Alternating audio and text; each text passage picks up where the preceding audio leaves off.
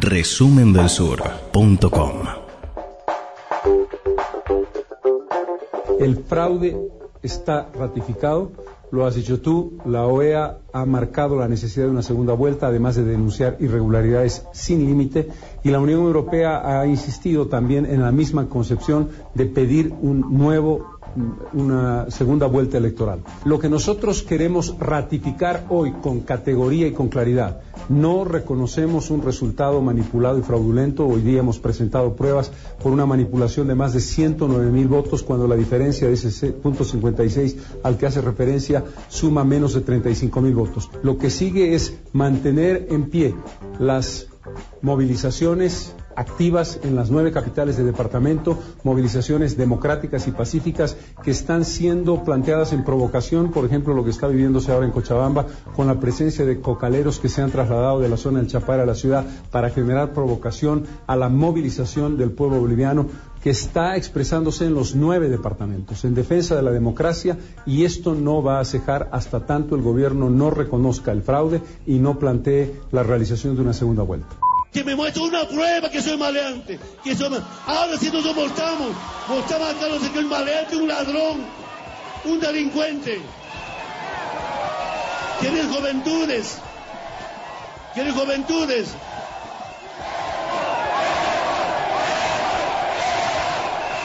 ¿Qué dice el día, qué dice el día lunes?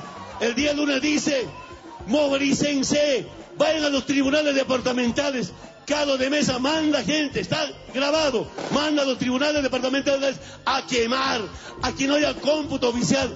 Tiene miedo al voto del pueblo boliviano. Y ahora poco a poco van procesando. Y por eso hermanas y hermanos quiero decirles de verdad en vez de que sea una protesta esta concentración claro en defensa de la democracia pacífica y constitucional esta concentración para festejar nuestro triunfo ya hemos ganado hermanas y hermanos nuestro proceso sigue. Hemos ganado en, de los nueve en seis departamentos.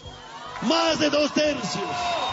Tenemos mayoría, mayoría absoluta en el Senado, mayoría absoluta en los diputados. Y hemos ganado, hermanas y hermanos. Bien, la palabra final la de Evo Morales en uno de los eh, de los pronunciamientos públicos después de eh, los resultados electorales. Hubo uno posterior, una conferencia de prensa en donde el tono de Evo estuvo más mucho más tranquilo, eh, invitando a la, a la OEA y a los observadores internacionales a plantear justamente mm, que revisen voto a voto. Esta que escuchamos fue una marcha en apoyo, se han movilizado las centrales sindicales, los movimientos sociales, los movimientos indígenas en apoyo a la democracia y a Evo Morales, así fue, fue convocada. Y antes escuchábamos a Carlos Mesa, Carlos Mesa que desde bien temprano, el domingo, en el proceso electoral había dicho, había puesto en duda la transparencia de, del sistema, digamos. Después, inmediatamente se conocieron los datos provisorios, salió a celebrar la segunda vuelta y ahora eh, está denunciando fraude. Para hablar un poco más en detalle de esto, vamos a saludar a Víctor Quispe, él es eh, diputado del Movimiento del Socialismo de Bolivia, que, bueno, es por supuesto, eh, diputados también ha sido una de las victorias según el resultado final del sector que representa Evo Morales. ¿Qué tal, Víctor? ¿Cómo le va? Buen día. Acá Augusto Taglioni, Alejo Reclusa, Mauricio Mackenzie, los saludamos de Argentina. Muchas gracias, compañeros. Un saludo a toda la comunidad boliviana allá en Buenos Aires y en toda la Argentina que nos escuchan la radio. Estamos acá para poder expresar también desde Bolivia lo que sucede. Bueno, eh, Víctor, ¿cómo, cómo se, se, puede empezar a analizar esta, esta situación? Porque, mm, a ver, hay, eh, obviamente, los datos dan como ganador en primera vuelta a Evo Morales, la oposición está denunciando fraude y la OEA no reconoce, que, o sea, no, no desconoce el resultado ni dice que hubo un procedimiento irregular, pero sugiere segunda vuelta. ¿Cómo se puede explicar eso? Bueno, eh, creemos de que la oposición desde un principio, antes de las elecciones, ya, ya estaba organizando el cómo desestabilizar el país. Eh, han conformado cabildos políticos a la cabeza de algunos cívicos que dicen que no tienen nada que ver con la política, pero ya con el transcurrir han demostrado lo contrario. Y justamente en esos cabildos políticos establecieron la desobediencia en el caso de que el movimiento al socialismo gane las elecciones. Asimismo, uno incluso fue mucho más allá y creo que ese es el camino que están buscando es eh, la desobediencia civil conjuntamente una guerra civil entre hermanos bolivianos. Esto con el simplemente hecho de sacar a una persona, a compañero eh, imbatible en estas elecciones, compañero Evo Morales y la, la, derecha se ha ido confabulando y han revivido estos días la, la mega coalición, la que siempre ha gobernado el país después de la recuperación de la democracia. Asimismo, bueno, nosotros respetamos la, la postura de la Organización de Estados Americanos, pero también ellos tienen que respetar que nosotros tenemos normas basadas en la Constitución Política del Estado. La OEA, eh, antes de que se dé un resultado al 100%, ha emitido un criterio que entendemos no tiene ni siquiera una base legal internacional. No nos han explicado en qué base legal internacional incluso se han basado para dar un criterio que si bien entendemos es una sugerencia, es una sugerencia, pero que eh, creemos de que el conteo ya al 100% incluso mucho más allá del 10%. Entendemos, y la preocupación boliviana y la carta que envió el compañero presidente Morales es de que se dé una auditoría, porque el que nada tiene, nada teme. Y justamente la Unión de la Organización de Naciones Unidas y la OEA han determinado que deberán hacer una auditoría al proceso.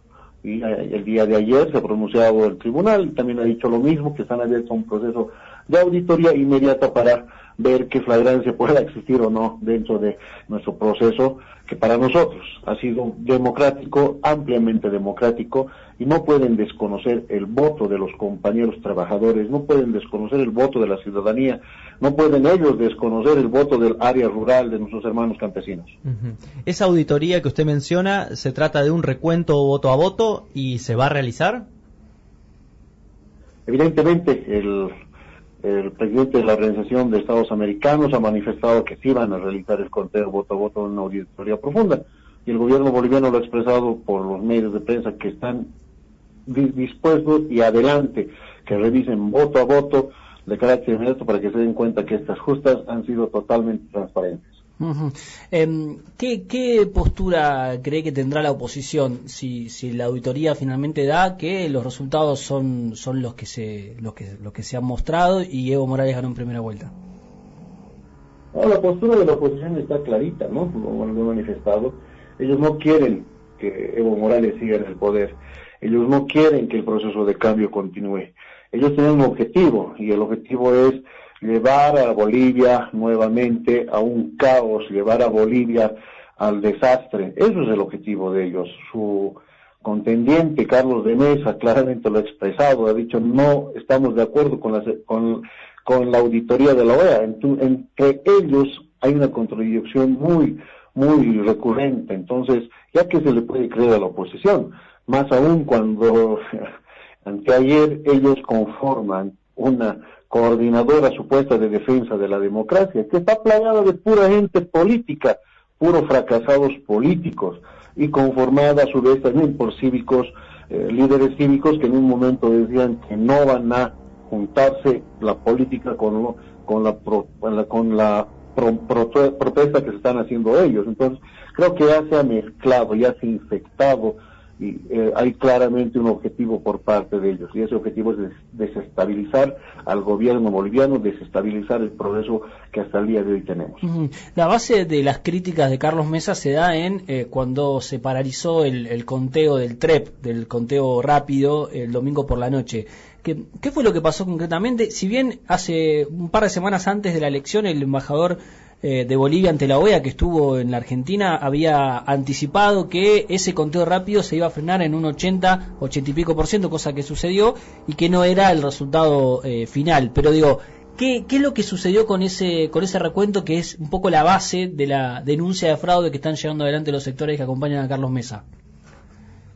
Bueno, justamente nosotros también como Movimiento al Socialismo, como candidatos en su momento, hemos anunciado que no puede haber semejante situación y que de, manera inmediata el tribunal el tribunal supremo electoral debe dar el conteo oficial el conteo inmediato para dejar cualquier zozobra.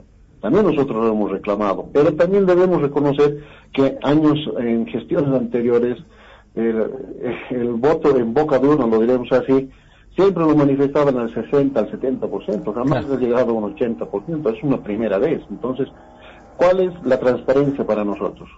Que exista esta auditoría. que exista esta auditoría profunda que demuestre si realmente nosotros como, como bolivianos, como trabajadores, tenemos la razón y que nuestro voto también cuenta, nuestro voto de la mayoría cuenta. Carlos de Mesa no ha perdido por un, por un porcentaje mínimo, ha perdido por más del 10%. Aquí no pueden venir a decir que ellos son mayoría.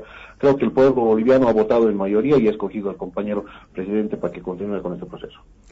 Víctor, buen día. Le hago una pregunta. Gracias por, por la entrevista. ¿Cómo usted caracteriza a las, a las dos fuerzas contendientes? ¿Qué sectores están detrás de Evo Morales y la candidatura de Carlos Mesa? ¿Y qué intereses representan? ¿Qué regiones y qué, qué grupos están detrás de, de estas dos fuerzas enfrentadas de esta aparente grieta que tiene Bolivia? Bueno, por el lado del compañero Evo Morales está el pueblo. Evo Morales representa al pueblo, al progreso, al desarrollo, a la continuidad de, mejores días para nuestros, para nuestros compañeros trabajadores, para los bolivianos en general, mejores, mejores escuelas, mejores hospitales, mejores, mejor todo, el progreso. Por el otro lado, Carlos de Mesa representa pues la, oligarquía, representa la vieja, la vieja derecha, representa los intereses internacionales de ciertos grupos de poder que pretenden quitarnos nuestros recursos naturales. Y lo tenemos que decir así. Carlos de Mesa jamás hubiera sido presidente el 2003. Gonzalo Sánchez de Lozada le pagó para ser vicepresidente y él traicionó a quien le pagó para ser vicepresidente. Nunca hubiera sido presidente de Bolivia. Quien lo acompaña, este Tuto Quiroga, tampoco hubiera sido presidente de los bolivianos si su antecesor, Hugo Bancesuers, no moría. ¿Y qué podemos decir de Doria Medina, que ha enriquecido con la plata de los bolivianos vendiendo las empresas estatales bolivianas? Un, un político fracasado que hasta el día de hoy nadie lo quiere y en cuantas justas se ha presentado y siempre ha perdido por amplia mayoría. ¿Qué podemos decir de, de los demás políticos que están a su alrededor? Y de los cívicos. ¿Cuánta plata se está jugando los cívicos en este momento? Porque ¿cuánto de ellos en esa coordinadora de la democracia que ahora representa la oposición, ¿cuántos de ellos son pobres? ¿Cuántos de ellos han sufrido? ¿Cuántos de ellos en estos momentos sufren por, el por los paros cívicos o por los, por los bloqueos que estamos teniendo en Bolivia? Ninguno de ellos sufre. Fernando Camacho, que es del Comité Cívico de Pro, Santa Cruz, díganme si es pobre o es humilde. Los comités cívicos de Santa Cruz siempre han sido manejados por gente con plata, no dejan que ellos que un humilde, que un pobre maneje el comité cívico. Mm. Ellos se juegan intereses económicos, ellos se juegan de quién va a llevar el poder en Santa Cruz, las logias cruceñas. Entonces, eso representa Carlos de Mesa, representa la derecha antigua, representa al, al millonario, al potentado, al explotador. Y Evo Morales representa a quienes realmente queremos progreso, a los humildes, a los trabajadores, a los pueblos, a los campesinos. Quispe, teniendo en cuenta lo que usted decía, que la diferencia es, es, abultada, desde más de 10 puntos, si la situación no se no llega a apaciguarse, ¿existe la posibilidad de que el gobierno de Evo Morales eh, vaya a una acepte ir a una segunda vuelta?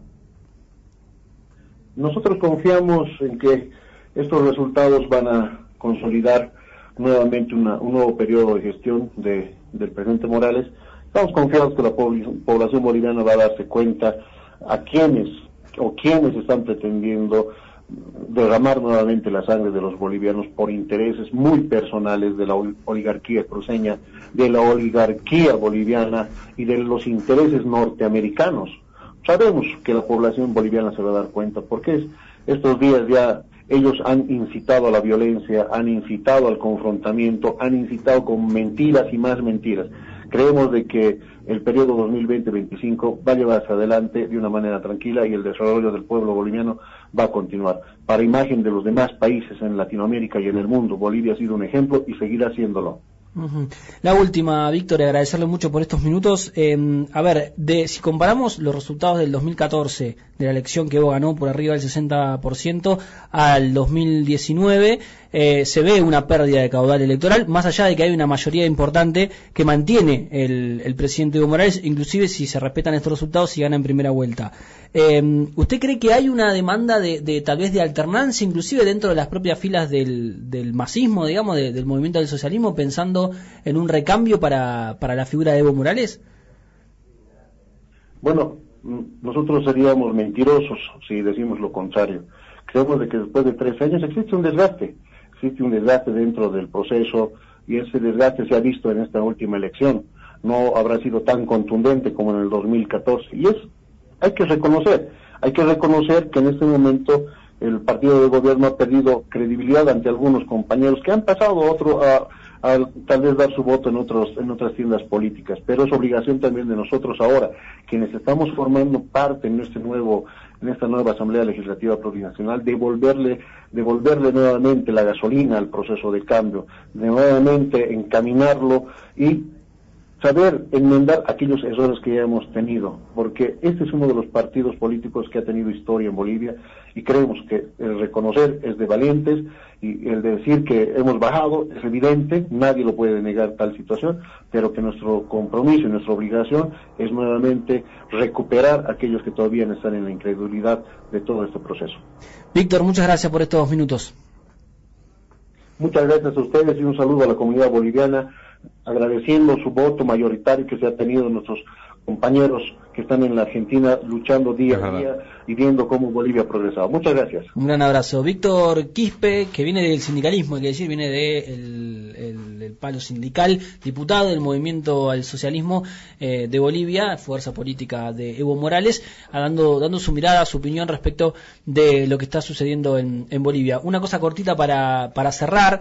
Eh, a ver, hoy tenés, como para que quede el mapa claro, ¿no? Por un lado, el, conteo, el recuento de votos oficiales, que lo que establece es una, lo que mostró es una diferencia de 10.3% que le da la victoria en primera vuelta a Evo Morales. Esto fue ratificado por el Tribunal eh, Constitucional, eh, tiene mayoría en senadores, mayoría en diputados.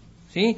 Eh, es decir, si hubiera segunda vuelta, eso se mantiene, o sea, mayoría en senadores y mayoría en diputados para el oficialismo. Y una segunda vuelta con tres puntos para los 50 es, digamos, está fácil para Evo Morales. No sé si, sí, no sé si está, está más fácil de lo que se pensaba. Más fácil de lo que se pensaba hace un mes. Si juntás los votos de los, del tercero y el cuarto, son 12 puntos, que en teoría los candidatos ya dieron su apoyo a Carlos Mesa, no, no, no, significa esto que vaya todo para, para Carlos Mesa, pero eh, es, es, menos, es menos cantidad de lo que se pensaba en, en la previa. Eh, por otro lado tenés a la oposición denunciando fraude, no reconociendo los resultados, armando estas cosas que se arman estos, estos consejos medios o coordinadora media rara cívica donde hay resultados que no sé de dónde salen, pero bueno, se está, se está movilizando en ese sentido y dando datos como paralelos. Y para mí lo importante, lo más importante en este escenario de división, es lo que haga la OEA. claro, eh, clave el concepto de paralelo que dijiste recién, porque es algo que se evidencia en el continente, esta idea de armar cierta institucionalidad paralela. Sí, a mí lo que me da miedo es que el 22 de enero, cuando tenga que asumir Evo Morales, en este caso, haya dos presidentes en Bolivia. Ya la vivimos esa, ¿no? Y es eh, algo que parece estar dentro de las alternativas de las oposiciones en la región. En Venezuela no funcionó bien.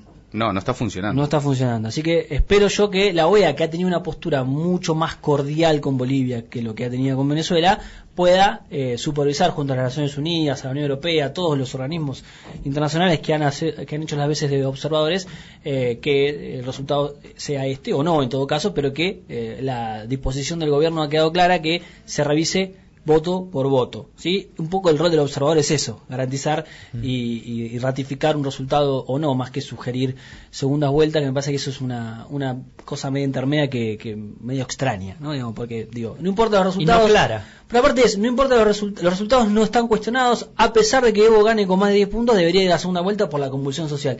Y no, no, o sea, ganás o no, o sea, no hay mucha vuelta, pero bueno. medio desprolijo lo de la La intervención de la OEA acá es un poco desprolija. ¿Sorprende? No sorprende, no, sorprende de Luis Almagro. Las elecciones también fueron desprolijas, ¿eh? También fueron desprolijas, pero la intervención de un organismo externo diciendo, bueno, estos son los datos, pero igual, eh, por las dudas, por, las dudas un organismo internacional no puede decir nada. Ante una desprolijidad, quien tiene que jugar un rol son los observadores, y no mm. para qué fuiste observador. Mm. ¿Para qué hubo más de 200 observadores? ese es el rol que tienen que, que cumplir básicamente. Bueno, por lo pronto está todavía esto en tensión y no hay una definición 100% a favor de Evo Morales en su reelección. Para entender todo lo que pasa en el mundo, ingresa a resumendelsur.com o buscanos en Spotify como Resumen del Sur.